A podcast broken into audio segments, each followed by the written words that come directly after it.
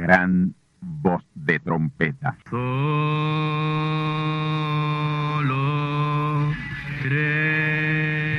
Saludos amigos y hermanos radioyentes. Están ustedes en sintonía con la audición radial Gran Voz de Trompeta, con el mensaje final de Dios al mundo, a la iglesia y a su pueblo escogido. Esta es la voz de Dios, proclamando el mensaje del Evangelio del Reino, o Evangelio eterno, a todos los que moran en la tierra, en el cumplimiento de Apocalipsis capítulo 14 y verso 6.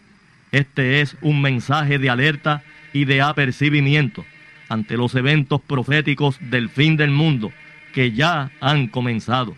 No es que viene el fin del mundo, es que ya comenzó. Y en esta audición radial ustedes se mantendrán bien informados y apercibidos sobre cómo asegurar la salvación y la vida eterna, que es lo importante ante tales eventos. A continuación, ustedes escucharán no un mensaje doctrinal ni dogmático, sino la pura palabra de Dios, probada con las escrituras, la verdad como la verdad es, pues conoceréis la verdad y la verdad os libertará.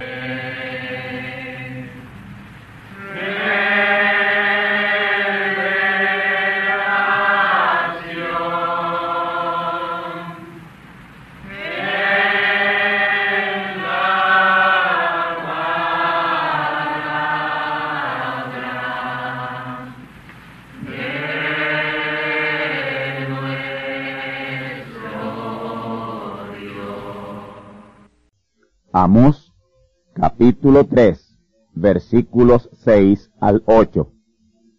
Tocaráse la trompeta en la ciudad y no se alborotará el pueblo. ¿Habrá algún mal en la ciudad el cual Dios no haya permitido? Porque no hará nada el Señor Dios sin que revele sus secretos a sus siervos, los profetas bramando el león, ¿quién no temerá? Hablando el Señor, ¿quién no profetizará? Mi tema en esta ocasión por los próximos 45 minutos será el secreto de Dios revelado a su profeta. Antes quiero adicionar tres escrituras más relacionadas con el tema Salmo 25:14. El secreto de Dios es para los que le temen, y a ellos hará conocer su alianza. Jeremías capítulo 23 y verso 18. Porque ¿quién estuvo en el secreto de Dios y vio y oyó su palabra? ¿Y quién estuvo atento a su palabra? Y oyó. Y ahora Apocalipsis 17. Pero en los días de la voz del séptimo ángel, cuando él comenzare a tocar la trompeta, el misterio de Dios, el secreto de Dios, será consumado, como él lo anunció a sus siervos, los profetas. De esta combinación de escrituras es que tomaremos el importante y muy significativo tema, el secreto de Dios revelado a su profeta. Los secretos y misterios de Dios son revelados a sus hijos, pero por el único conducto revelador, sus profetas. Amos 3.7. La revelación de los secretos y misterios de Dios en su palabra no vienen a través de los ministerios de pastor, maestro, apóstol o evangelista, sino a través del profeta, el oficio de profeta. Y esto lo dio Dios en figura en el arca del testimonio. El arca del testimonio en sí representó la palabra, que es Cristo, y en el arca estaba todo lo que representaba la palabra, las tablas de la ley, la urna de oro conteniendo el maná, el cual permanecía fresco y sin corromperse todo el tiempo.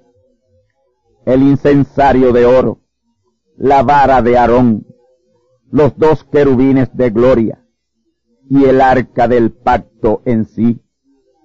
Y entre los dos querubines de gloria, la Shequina, el pilar de fuego. Todo eso representa a Cristo la palabra, Dios y el arca del pacto o del testimonio era llevada por cuatro sacerdotes. El arca en sí, con todo lo que tenía, representa al profeta, quien es la palabra. Los cuatro sacerdotes representan al ministerio compuesto por pastores, maestros, evangelistas y apóstoles. Pastor, maestro, evangelista y apóstol son ministerios. Profeta es un oficio mucho más elevado, mucho más alto, de mucho más altura espiritual. La palabra viene al profeta y de ahí la reciben los ministerios para pasarla al pueblo. Ese es el orden. Así que los secretos de Dios son para sus hijos, pero el conducto por el cual son revelados es el profeta. Lo leímos en Amos 3.7. Es por eso que nos dice la escritura que donde no hay profeta el pueblo será disipado. Proverbios 29.18. También otra escritura nos dice que donde no hay visión el pueblo perece. El profeta es la garantía de que el secreto de Dios será revelado al pueblo para hacer provisión a tiempo. Y tratándose de fantasmales juicios predichos en la palabra para este tiempo final, su tiempo de acción no será posible antes de ser revelado a su profeta. Estamos viviendo en el tiempo más peligroso de la historia humana y en algún lugar Dios tiene que tener su profeta para revelarle la acción de esos terribles juicios. Los terribles juicios del cuarto sello son inminentes. Una serie de poderosos sismos pronto sacudirá la tierra, pero no hará nada, ni permitirá nada el Señor, sin que revele sus secretos antes a sus siervos los profetas. Los reyes y gobernantes de Israel y aun de otros pueblos estaban bien pendientes a lo que decían los profetas. Ahora, Hoy hay un pueblo sobre la tierra a quien Dios está obligado. Ese es su pueblo, su verdadera iglesia. Ahora, hay algo que está impidiendo la acción de esos terribles juicios sobre la tierra, y es Sión la que mora con la hija de Babilonia, Zacarías 2.7 y Apocalipsis 18.4. Sión es la verdadera iglesia, quien está dentro de la iglesia falsa, y ella tiene que salir de ahí, tiene que escapar de entre la hija de Babilonia. Esa hija de Babilonia es la iglesia nominacional o la iglesia denominacional, compuesta por protestantes, evangélicos y pentecostales. Amigos y hermanos, la madre Babilonia es la iglesia católica. Y Sión, la verdadera iglesia que está ahí, dentro de ella, dentro de la madre y de la hija, tiene que escaparse, tiene que salir de ahí. Y el llamado del ángel es urgente. Apocalipsis 18:4. Aquí en nuestra isla hay miles de vírgenes fatuas que son pueblo de Dios dentro de esa iglesia falsa denominacional que tienen que salir e identificarse con este mensaje del Evangelio eterno o Evangelio del reino antes del inicio de esos catastróficos juicios sísmicos. Si la catástrofe sísmica tocara o tomara lugar antes de ellas salir a identificarse con la palabra del mensaje del Evangelio eterno, mensaje final de Dios a su pueblo, muchos perecerían sin llegar a esa oportunidad y se perderían.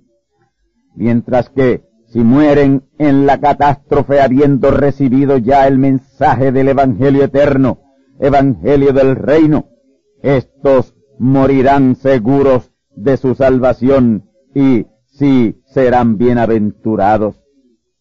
Y yo les digo hoy, por revelación divina, que el terremoto devastador que sacudirá nuestra isla es inminente, pero antes tiene que haber una estampida de Sión, la que mora con la hija de Babilonia.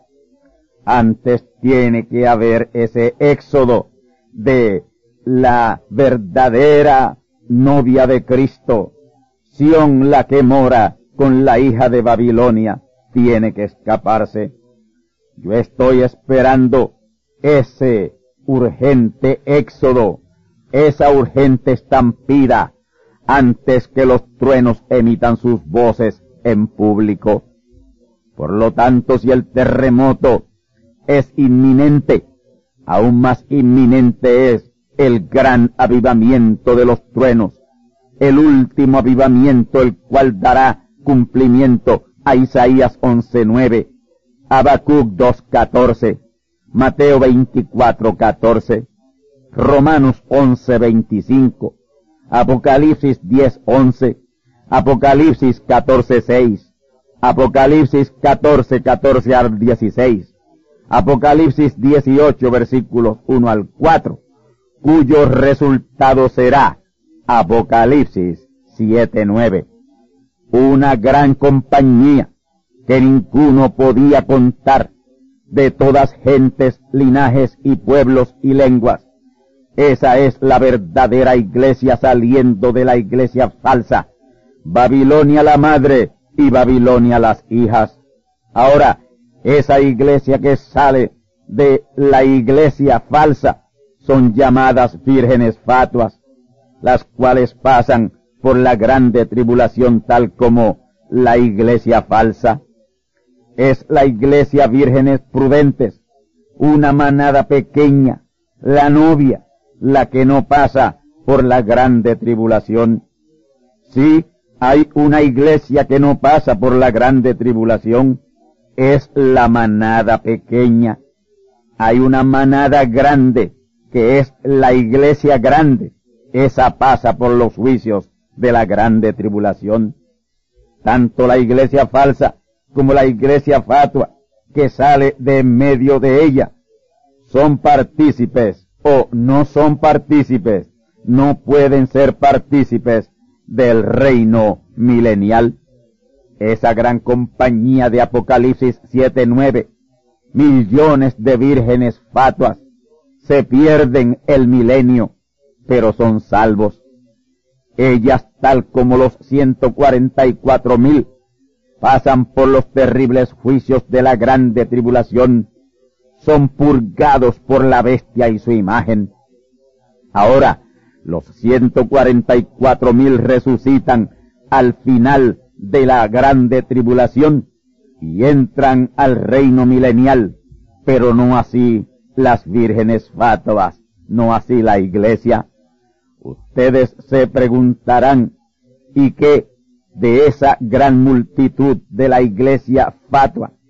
Pues ellas van a la sexta dimensión o paraíso, según los van matando en la grande tribulación. Y ahí permanecen en la sexta dimensión o paraíso hasta la resurrección general en donde resucitan billones o trillones de gentes en los mismos cuerpos que tuvieron aquí en la tierra antes de morir. Y a la inmensa mayoría el diablo los engañará de nuevo al resucitar y les hace unirse a esa billonaria multitud o billonario ejército que peleará la última guerra, la guerra de Gog y Magog, Apocalipsis 20, versículos 7 y 8. Apocalipsis 29 dice que todos esos billones subieron sobre la anchura de la tierra y rodearon el campo de los santos, que disfrutaban del gran reino milenial. Pero esa es la guerra que más rápido termina, porque de Dios descenderá fuego del cielo y los devorará. Pero Dios de nuevo los resucitará para traerlos a juicio, al juicio del gran trono blanco. Apocalipsis capítulo 20, versículos 11 al 15. Ahí serán juzgados todos los pecadores, desde Caín hasta el último pecador nacido en la tierra. Ahí será juzgada también esa iglesia falsa, Babilonia la madre y Babilonia las hijas. Por eso este llamado de Dios es urgente, a que la verdadera simiente salga de entre Babilonia la madre, el catolicismo romano, y salga de entre Babilonia la hija, protestantes evangélicos y pentecostales. Esto es el secreto de Dios que ha sido dado a conocer, haciendo un llamado urgente a a que se escape, a salir de en medio de ellas. Zacarías 2.7 y Apocalipsis 18 versículos 1 al 4. Es tiempo de que ustedes, pueblo de Dios, ahí dentro de esos babilónicos sistemas denominacionales, escapen, salgan a la prisa, emprendan el éxodo de Apocalipsis 18.4. El ángel lo está proclamando. Es el secreto de Dios que ha sido revelado a su profeta siendo dado a conocer a ustedes porque es urgente el llamado a salir. La trompeta de liberación está sonando. Todo esto que estoy diciendo es a base de lo que revela Amos capítulo 3 y verso 7. No hará nada el Señor sin que antes revele su secreto a sus siervos los profetas. Vamos a tocar Amos 3.6 y luego pasamos de lleno a Amos 3, 7 al 8. Escuchemos. Tocaráse la trompeta en la ciudad y no se alborotará el pueblo. ¿Habrá algún mal en la ciudad el cual el Señor no haya permitido? Oh, es imposible que se toque la trompeta de Dios y la oigan ciudades amuralladas. No puede ser. Ciudades amuralladas son iglesias denominacionales. La trompeta es el mensaje del Evangelio sin ninguna levadura denominacional. Y eso no lo cree la iglesia, lo rechaza y por eso están alborotados con este mensaje. Y no quieren entender que el secreto de Dios está siendo revelado y por ello no escaparán del juicio que se avecina.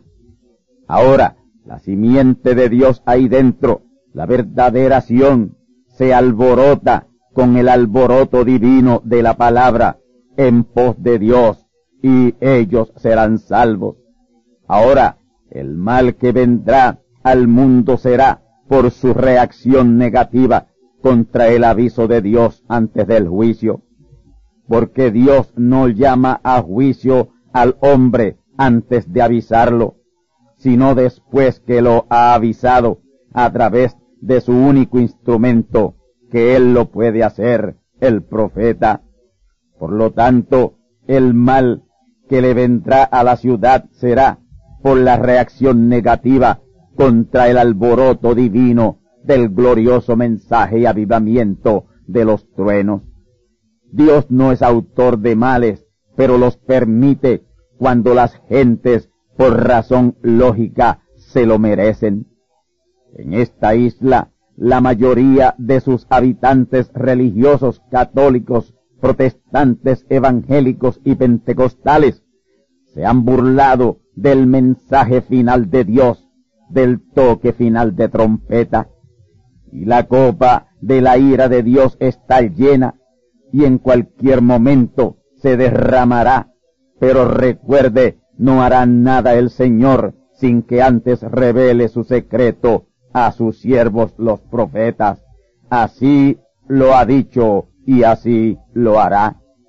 La ira de Dios caerá por causa de aquellos que creen estar haciendo servicio a Dios, persiguiendo a quienes predican la verdad, la verdadera palabra. Dios está harto ya de tanta falsedad en su nombre y en nombre del Evangelio, y por ello permitirá el mal venir contra la humanidad. Eso está a las puertas, eso es inevitable. Son tres los terremotos mundiales que están por delante. Apocalipsis 6, 12 al 16, Apocalipsis 18, 21 al 23 y Apocalipsis 16, 17 al 20. Escuchemos Apocalipsis capítulo 6 versículos 12 al 17. Y miré cuando él abrió el sexto sello y aquí fue hecho un gran terremoto y el sol se puso negro como un saco de silicio, y la luna se puso toda como sangre. Y las estrellas del cielo cayeron sobre la tierra, como la higuera echa sus higos cuando es movida de gran viento. Y el cielo se apartó como un libro que es envuelto, y todo monte y las islas fueron movidas de sus lugares, y los reyes de la tierra, los príncipes, los ricos, los capitanes y los fuertes, y todo siervo y todo libre, se escondieron en las cuevas y entre las peñas de los montes, y decían a los montes y a las peñas, caed sobre nosotros y escondednos de la cara de aquel que está sentado sobre el trono y de la ira del Cordero, porque el gran día de su ira es venido, y quién podrá estar firme. Escuchemos ahora Apocalipsis capítulo 18, versículos 21 al 23. Y un ángel fuerte tomó una piedra como una grande piedra de molino y la echó en el mar, diciendo, con tanto ímpetu será derribada Babilonia, aquella grande ciudad, y nunca jamás será hallada. Y voz de tañedores de arpas y de músicos y de tañedores de flautas y de trompetas, no será más oída en ti, y todo artífice de cualquier oficio no será más hallado en ti, y el sonido de muela no será más en ti oído, y luz de antorcha no alumbrará más en ti, y voz de esposo ni esposa no será más oída en ti, porque tus mercaderes eran los magnates de la tierra, porque en sus hechicerías todas las gentes han errado.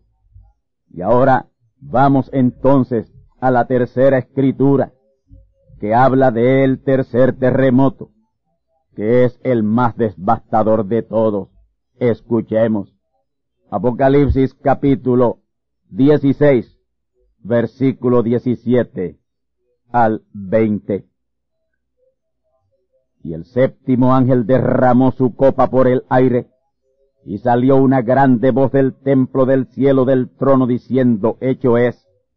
Entonces fueron hechos relámpagos y voces y truenos, y hubo un gran temblor de tierra, un terremoto tan grande cual jamás fue desde que los hombres han estado sobre la tierra.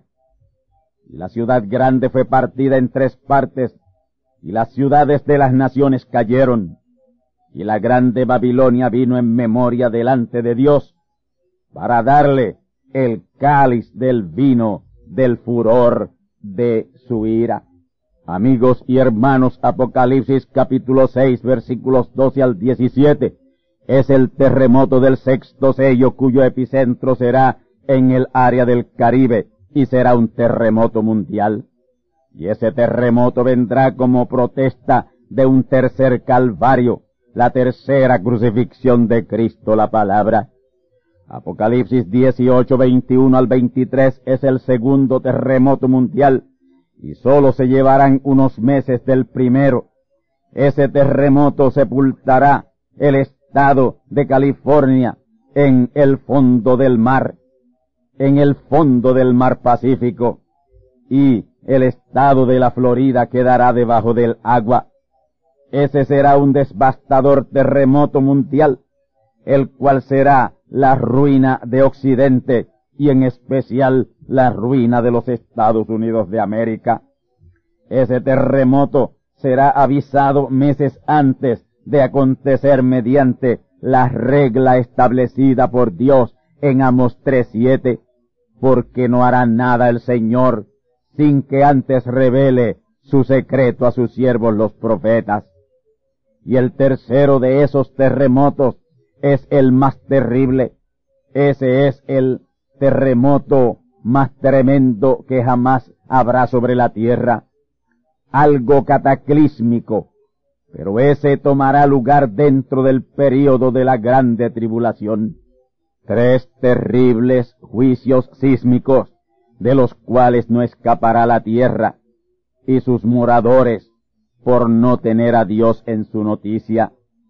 Sin embargo, no hará nada el Señor Dios sin que antes revele su secreto a sus siervos los profetas.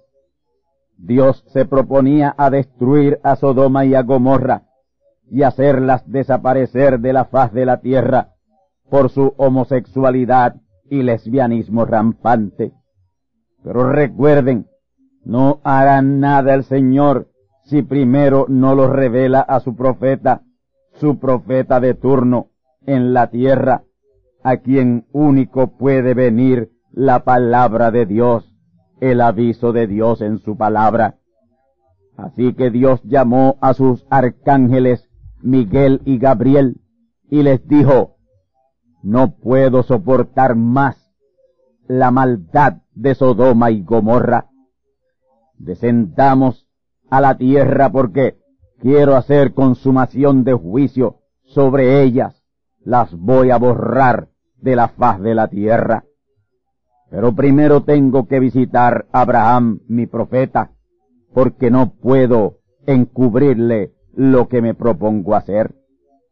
Dios no podía traer ese terrible juicio a esas ciudades de Sodoma y de Gomorra sin antes revelarlo a su profeta Abraham, porque no puede hacer nada el Señor sin que revele primero sus secretos a sus siervos los profetas. Ya Dios había decidido lo que habría de hacer y les puso fecha. Por eso llamó a Miguel y a Gabriel sus arcángeles para que le acompañaran en esa misión a la tierra. Y allí en presencia de ellos, Dios el Todopoderoso tomó un puñado de tierra e hizo un cuerpo y dijo, Miguel, entra tú en ese cuerpo. Tomó otro puñado de tierra y dijo, sea un cuerpo, y fue otro cuerpo, y le dijo a Gabriel Espíritu, entra en ese cuerpo. Tomó un tercer puñado de tierra y dijo, sea un tercer cuerpo, y fue un tercer cuerpo.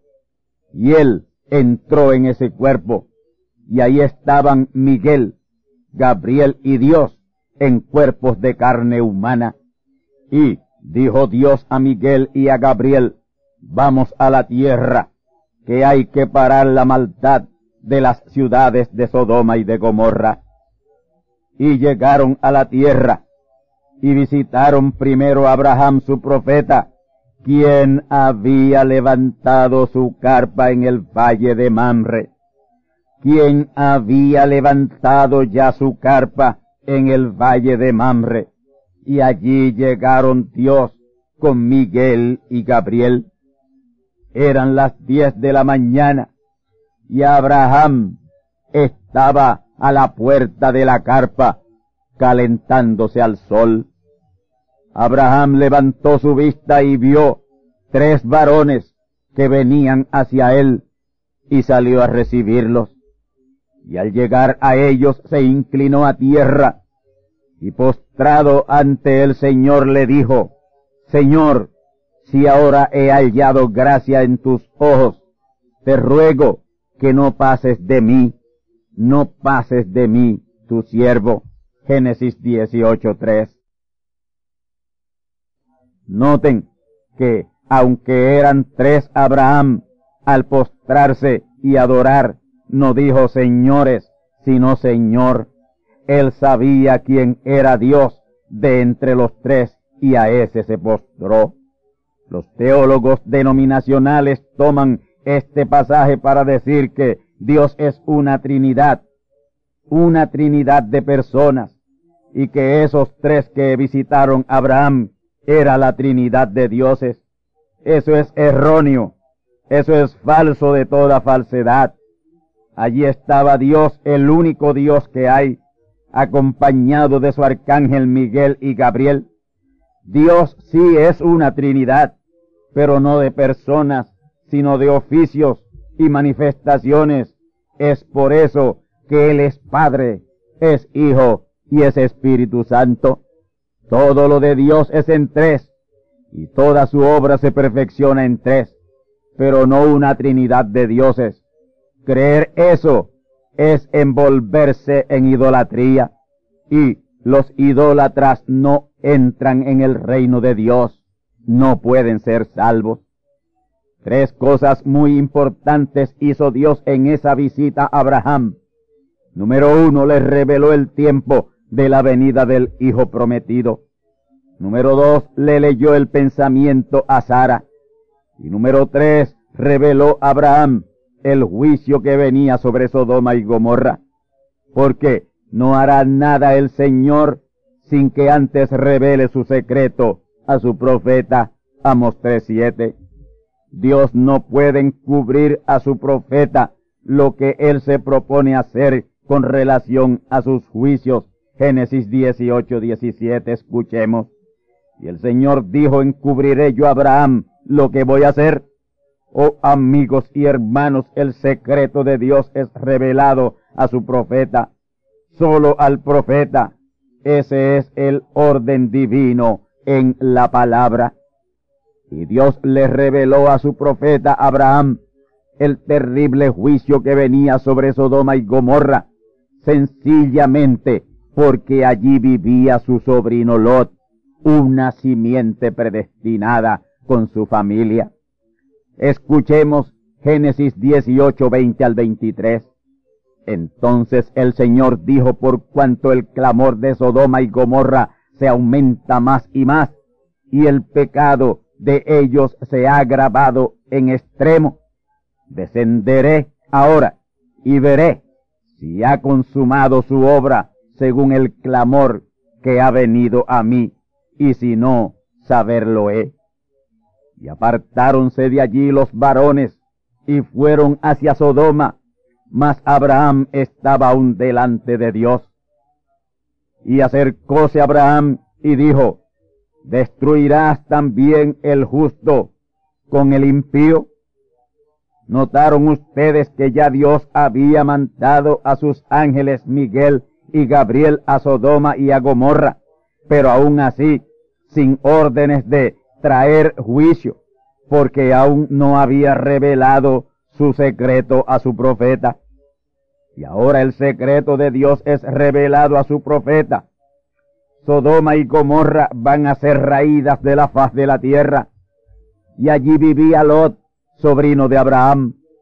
Y Abraham, intercediendo por él, le dijo a Dios, Señor, si hubieran cincuenta justos, destruirás la ciudad con esos cincuenta justos y no perdonarás por amor de ellos. Dios le dijo, si los hubieran, no la destruiría. No habían cincuenta justos. Y Abraham siguió bajando hasta llegar a diez justos y tampoco los habían. Abraham lo que hacía en su intercesión era por su sobrino Lot y familia. Entonces Dios dio órdenes a sus dos arcángeles, los cuales estaban ya en Sodoma y Gomorra, con sus ángeles investigadores de juicio para entrar en acción. Miguel y Gabriel estaban con sus ángeles investigadores de juicio. Y Dios le dijo a Gabriel y a Miguel, sus arcángeles, que evacuaran a Lot y familia de Sodoma y Gomorra, porque no hará nada el Señor sin que antes revele sus secretos a sus siervos los profetas. Oh, qué garantía. Un profeta de Dios en medio de su pueblo. Ese pueblo vivirá confiado, estará seguro, porque sabe que tiene su absoluto. Vamos a la escritura que leímos en el Salmo 25, 14. El secreto de Dios es para los que le temen, y a ellos hará conocer su alianza. Amigos y hermanos, yo les exhorto, en un tiempo tan terrible como este que estamos viviendo, a temer a Dios, no rechazar la voz de gran trompeta que está sonando para alerta y apercibimiento, porque el secreto de Dios es para aquellos que le temen, y a ellos hará conocer sus acuerdos y propósitos, ya sea para juicio o para bendición. A esto tenemos que añadirle la escritura de Jeremías 23, 18 que dice, porque ¿quién estuvo en el secreto de Dios y vio y oyó su palabra? ¿Quién estuvo atento a su palabra y oyó? Esta escritura claramente señala que sólo aquel que está en el secreto de Dios puede ver, oír y creer su palabra. Si usted en verdad recibe la palabra de gran voz de trompeta que ha sido y aún está siendo traída por esos dos ángeles mensajeros de Mateo 24:31. Usted está en el secreto de Dios. Y a los que han estado y están y estarán en el secreto de Dios antier, ayer y hoy, Dios no puede encubrirle los juicios que vienen sobre la tierra él tiene que hacerlos notorio, Él tiene que revelarlos. Sitúese correctamente en Cristo y procure entender su gran plan y propósito en esta hora final que vive el mundo. Hay una serie de juicios fantasmales que vienen, están cerca, y la única manera de estar apercibidos es conociendo la gran seguridad que encierramos 3.7 ese catastrófico juicio de Apocalipsis 6, 12 al 17, el terremoto que probará al mundo que el sexto sello está abierto completamente ya y que cuando comiencen sus juicios serán en cadena. Ese terremoto del sexto sello es el terremoto de la tercera crucifixión de Cristo y su epicentro será en esta área del Caribe al oeste de nuestra isla Boriquén. Y el remesón de 4.1 que nos sacudió esta semana pasada es un aviso, es un aviso de que ese terremoto grande está bien cerca. Pero recuerde, no hará nada el Señor sin que antes revele su secreto a su siervo, el profeta. Descansemos en esa infalible promesa de su palabra. Y ya para concluir quiero señalar unos versículos sobresalientes en las escrituras que señalan esos tres cataclísmicos terremotos en Apocalipsis. Noten Apocalipsis 6, 16 al 17. Esa expresión de los versos 16 y 17 y las gentes decían a los montes y a las peñas, caed sobre nosotros y escondednos de la cara de aquel que está sentado sobre el trono y de la ira del Cordero, porque el gran día de su ira es venido, y quién podrá estar firme. Yo les digo en este día que para que usted no tenga que esconderse del rostro de Dios, reciba la palabra y no la rechace, no la crucifique. No fueron suficientes dos calvarios para Cristo, porque un tercero. Mire que el gran día de su ira está a la mano y solo prevalecerán aquellos que saben que el secreto de Dios es revelado a su profeta. Y con relación al segundo de esos tres terremotos, quiero decirles que ese es el terremoto que enviará esa costa oeste de los Estados Unidos al fondo del mar Pacífico. Apocalipsis 18:21. Ese catastrófico terremoto será la ruina total de la que otrora fuera la más rica y poderosa nación del mundo, los Estados Unidos de América. Y será también la ruina de muchos pueblos de Occidente. Esta será una catástrofe mundial como pago a los crucificadores de Cristo la palabra por tercera vez. Y el tercer terremoto en línea será el más devastador. Así lo señala el verso 18. Apocalipsis 16, versículo 18. Escuchemos. Entonces fueron hechos relámpagos y voces y truenos y hubo un gran temblor de tierra un terremoto tan grande cual no fue jamás desde que los hombres han estado sobre la tierra. Este cataclísmico terremoto tomará lugar ya dentro del terrible período de la grande tribulación. El verso 20 dice que con ese terremoto toda isla huyó, todos esos archipiélagos de islas como Japón, las Filipinas, las Azores, el archipiélago británico, Inglaterra, y todas esas pequeñas islas desaparecerán. Y usted dirá, ¿y nuestra isla de Puerto Rico también? No, yo tengo promesa de Dios de que nuestra isla no desaparecerá, porque nuestra isla Boriquén le fue revelado al profeta Job que sería librada. Escuchemos Job 22:30 que es con relación a nuestra isla. Él libertará la isla del inocente y por la limpieza de tus manos será librada. Esa es Boriquén. Job 22:30. Ahora, ¿quién es ese inocente? Es alguien a quien las denominaciones y aún creyentes han querido culpar el no entender que Dios mismo le haría una roca de escándalo para que tropezaran en él los que siempre tropiezan en la palabra, en el velo. Pero aún para los tales yo tengo buenas noticias. Los hermanos de José tropezaron en José y le vendieron porque así estaba en el plan y el propósito de Dios que sucediera. Luego José en aquella tercera oportunidad en que se reveló a ellos, les dijo, el ustedes venderme y deshacerse de mí fue para vuestro bien, fue para vuestro salvamento. Eso estuvo en el propósito divino.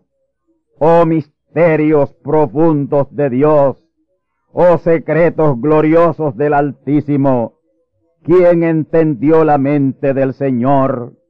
El secreto de Dios revelado a su profeta.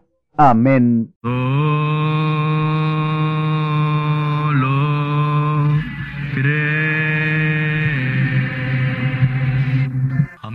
hermanos radioyentes, han escuchado ustedes la audición radial Gran Voz de Trompeta y nuestra dirección postal es Gran Voz de Trompeta apartado 1630, Canóbanas, Puerto Rico, 00729. Una vez más, gran voz de trompeta, apartado 1630, 1630, Canóbanas, Puerto Rico, 00729. Les invitamos muy cordialmente para que escuchen estas conferencias proféticas y sean apercibidos ante los eventos del fin del mundo que ya comenzó. Les deseamos pues ricas bendiciones en Cristo el Señor. Amén.